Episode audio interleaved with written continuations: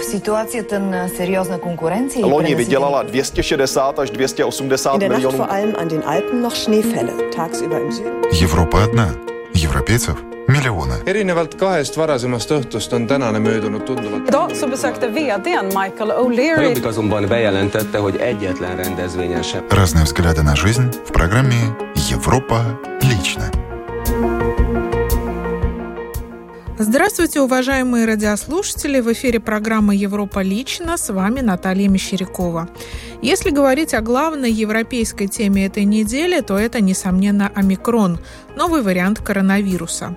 Послушаем материал немецкой телерадиовещательной компании Deutsche Welle о том, как опасный вариант из ЮАР угрожает миру. Помимо омикрона есть и другие темы, которые мы осветим в сегодняшнем выпуске «Европа лично». Так, в Чехии растут дома, напечатанные на 3D-принтере. Об этом сообщает Радио Прага. Радио Болгария, в свою очередь, приводит данные исследования нового болгарского университета, который выяснил уровень цифровой медицинской грамотности молодых людей. Подробности узнаем позже. Коллеги с эстонского радио пообщались с руководителем отдела наличных денег и инфраструктуры Банка Эстонии. Одна из тем интервью – обман с помощью сувенирных денег. Возможно ли это? Расскажет эксперт. Новый, самый опасный вариант коронавируса из ЮАР угрожает миру, заявляют журналисты Deutsche Welle. Новый вариант может оказаться в разы заразнее, чем дельта. По предварительным данным, им могут заражаться как переболевшие, так и привитые. Даже действующие на данный момент вакцины могут оказаться недостаточно эффективными для борьбы с ним. Подробности в следующем сюжете, где собраны мнения немецкого вирусолога и венского эксперта Института молекулярных технологий. Когда в самой густонаселенной провинции ЮАР резко подскочило число зараженных коронавирусом, медики и ученые сначала решили, что речь идет лишь об обычной вспышке инфекции. Однако, проверив образцы биоматериала, они обнаружили новый вариант коронавируса. Беспокойство ученых вызывает то, что у нового варианта оказалось не менее 50 мутаций. Для сравнения, у дельта-варианта их только две, у бета-варианта три. Новый вариант вируса пока недостаточно изучен, но кое-какие выводы ученые уже сделали.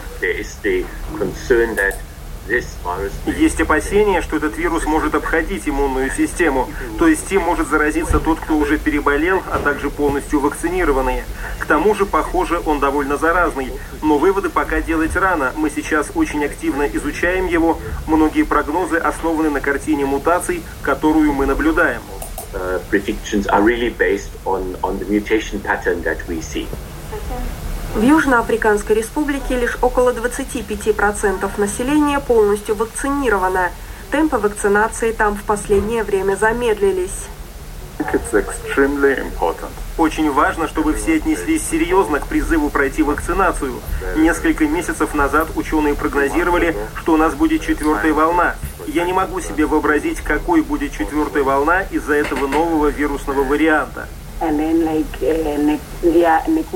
Я вчера слышала о новом варианте, но пока не очень понимаю, какое влияние он на нас окажет. Я счастлива, что сегодня сделала первую прививку и вернусь сюда, чтобы сделать вторую. О суперварианте мы узнали вчера. Очевидно, что люди все еще в шоке, ведь многие расслабились и думали, что четвертая волна нас минует, но она уже здесь. Однако, основываясь на предварительных данных о новом вирусном варианте, ученые предполагают, что даже имеющиеся на данный момент вакцины могут оказаться недостаточно эффективными для борьбы с ним. Согласно предварительным оценкам, этот вирусный вариант может быть более заразным на 500%, чем дельта. Напомню, что вариант дельта был уже на 60% заразнее альфы. Это значит, что его распространение на планете будет происходить гораздо быстрее, чем в случае с дельтой. И по нашим предварительным оценкам, остановить его распространение будет практически невозможно, даже при помощи локдауна. Несколько случаев заражения новым вирусом уже подтвердились в Ботсване, Гонконге и Израиле. Поэтому Германия, Великобритания и другие государства уже объявили о приостановке авиасообщения с рядом стран на юге Африки. Европейский Союз настаивает на том, чтобы аналогичные меры были экстренно приняты во всех входящих в него странах. Омикрон – это новый вариант коронавируса, на который могут не действовать нынешние прививки. Это уже заявление медицинского директора концерна «Модерна» Пола Бартона. На новый штамм отреагировала и Литва. Литовское радио приводит слова премьер-министра Ингрида Шимониты, которая говорит, что теперь для всех людей, прибывающих в Литву из стран Юга Африки, обязательна изоляция и два дополнительных теста. Отвлечемся от темы коронавируса и послушаем свежий материал, подготовленный журналистом Радио Прага Ольги Васенкевич. Она обращает внимание слушателей на то, что в Чехии растут дома, напечатанные на 3D-принтере. Как это, расскажет Ольга Васенкевич. Похоже на научную фантастику. В Треште в районе Иглавы один прототип конструкции дома уже напечатали – Местная инженерно-строительная компания уже 4 года разрабатывает уникальный 3D-принтер вместе со специалистами Чешского технического университета в Праге. Несмотря на то, что он имеет значительные размеры, по словам создателей, его можно переместить практически куда угодно и напечатать бетонный дом на месте за считанные часы.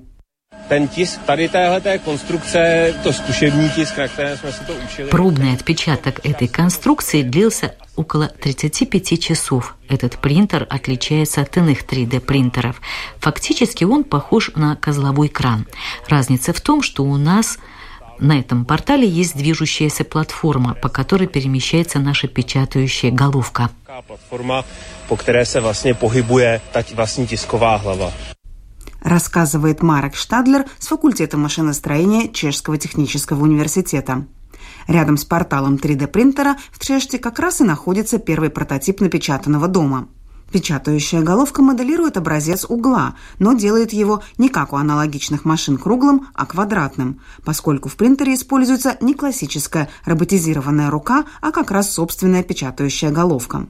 Размеры принтера значительны, и он может развернуться на 122 квадратных метрах площади.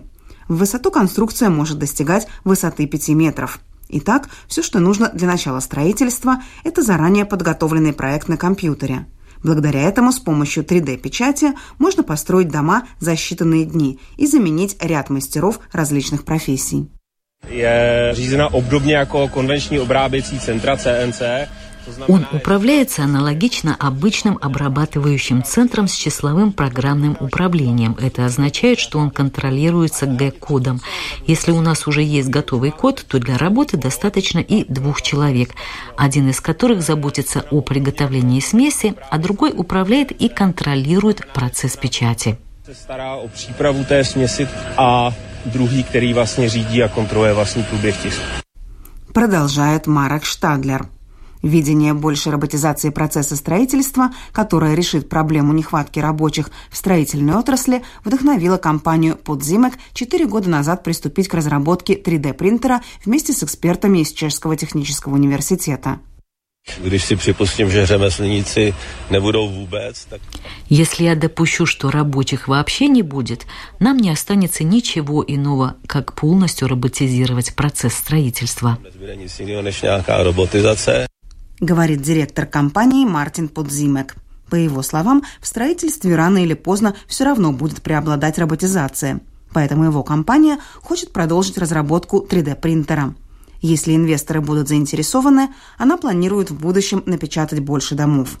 Однако не стоит думать, что этот случай в Чехии уникален и пока еще действительно напоминает строчки из научной фантастики. В регионе Высочина как раз проходят пробные тестирования печати домов на 3D-принтере – если все пойдет гладко, через два года фирма планирует напечатать целую школу. Коллеги с эстонского радио пообщались с руководителем отдела наличных денег и инфраструктуры Банка Эстонии Райтом Росве. Одна из тем интервью – обман с помощью сувенирных денег. В прошлые годы, как рассказывает журналист эстонского радио 4 Андрей Созинов, это было проблемой. Осталась ли она? Отвечает Райт Росве к сожалению, это осталось. И, и э, каждый год мы и в еврозоне, и в частности в Эстонии, эта цифра растет. чисто юридически даже эти не подтельки, потому что там именно написано, там movie money, что очень популярно на английском языке. Есть довольно много, как вы сказали, и, игрушечных банкнотов, где написано на русском языке, что это сувенирный банкнот и не является платежным средством, да. да. Но все равно они очень, очень... Качественно сделаны они, да? Но не, не очень качественно, но, но если человек не, совсем не обратит внимания, тогда можно, можно действительно платить с таким э, банкнотом. И это, как сказать, у меня такое личное мнение, что это очень такая, ну, это сверх аморальное действие, потому что действительно все подтельки аморальные, но эти сверхаморальные. И каждый год, ну, в Эстонии, например, в порядке там 10-12 случаев очень-очень трудно найти, вот откуда человек получил эти банкноты, и в конечном счете этот экономический ущерб будет у конкретного человека. Это причина, почему надо обратить внимание на банкноты. Если вы получаете банкноты, обратите внимание, как это банкнот выглядит. Смотрите, самый надежный это водяной знак – и в завершении сегодняшнего обзора исследование нового болгарского университета, которое выяснило уровень цифровой медицинской грамотности молодых людей. Оказалось, что их интересует онлайн-информация о том, как быть здоровее, а не как лечиться самостоятельно. Вашему вниманию материал на эту тему «Радио Болгария». Новые технологии уже не первый год являются частью нашей повседневной жизни – Ситуация с пандемией усилила цифровую трансформацию всех отраслей с тем, чтобы они могли функционировать. COVID-19 помог быстрее цифровизировать здравоохранение Болгарии, говорит доцент Полина Михова, преподаватель в Департаменте здравоохранения и социальная работа при Новом Болгарском университете в Софии. Таков один из выводов, к которому ее коллеги пришли после трехлетнего исследования, которое началось в 2018 году – проведенного среди студентов шести университетов в стране на тему онлайн-поиск медицинской информации среди молодых людей. Исследованием охвачены два периода. Первый до пандемии, и в нем участвовали 683 студента, а второй во время коронавируса, когда в исследовании приняли участие 524 студента. Его результаты были обнародованы на днях на публичной лекции – на которой обсуждалась медицинская грамотность потребителей и возможно ли в Болгарии телемедицина или дистанционная консультация с врачом посредством электронного устройства. 46% анкетированных искали информацию по тому или иному медицинскому вопросу в интернете еще до пандемии, рассказала доцент Полина Михова в интервью Болгарскому национальному радио «Радио София». Това, което мен ме очуди, действително, 33% преди COVID отново а, напълно изключваха това като опция. Меня лично очень удивило то, что до пандемии коронавируса 33% опрошенных вообще не рассматривали онлайн-медицину как возможность. 26% утверждали, что готовы пользоваться онлайн-консультацией, но с осторожностью. Ситуация в корне изменилась с наступлением пандемии. Из второй части исследования выяснилось, что 70% молодых людей ищут медицинскую информацию онлайн. При этом процент категорически исключающих возможность получить консультацию онлайн составил только 22%.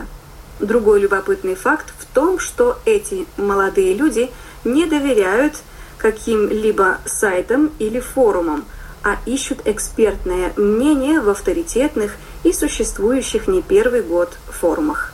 Молодых людей интересует информация о том, как сохранить свой статус здоровых людей, а не как лечиться при уже возникшей проблеме со здоровьем. Чаще медицинскую информацию в виртуальном пространстве ищут люди в небольших населенных пунктах, где доступ к специалисту более ограничен – Доцент Полина Михова уточняет, что поскольку речь идет о молодых людях и по презумпции здоровых, то в этой группе населения поиск медицинской информации не вырос значительно за последние два года, как среди людей старше 30 лет, где наблюдается двойное и тройное повышение интереса. Такие темы оказались в центре внимания европейских стран и радиожурнала «Европа лично». Программу подготовила Наталья Мещерякова на основе материалов, предоставленных национальными теле- и радиокомпаниями. Благодарю вас за внимание, уважаемые радиослушатели. До свидания.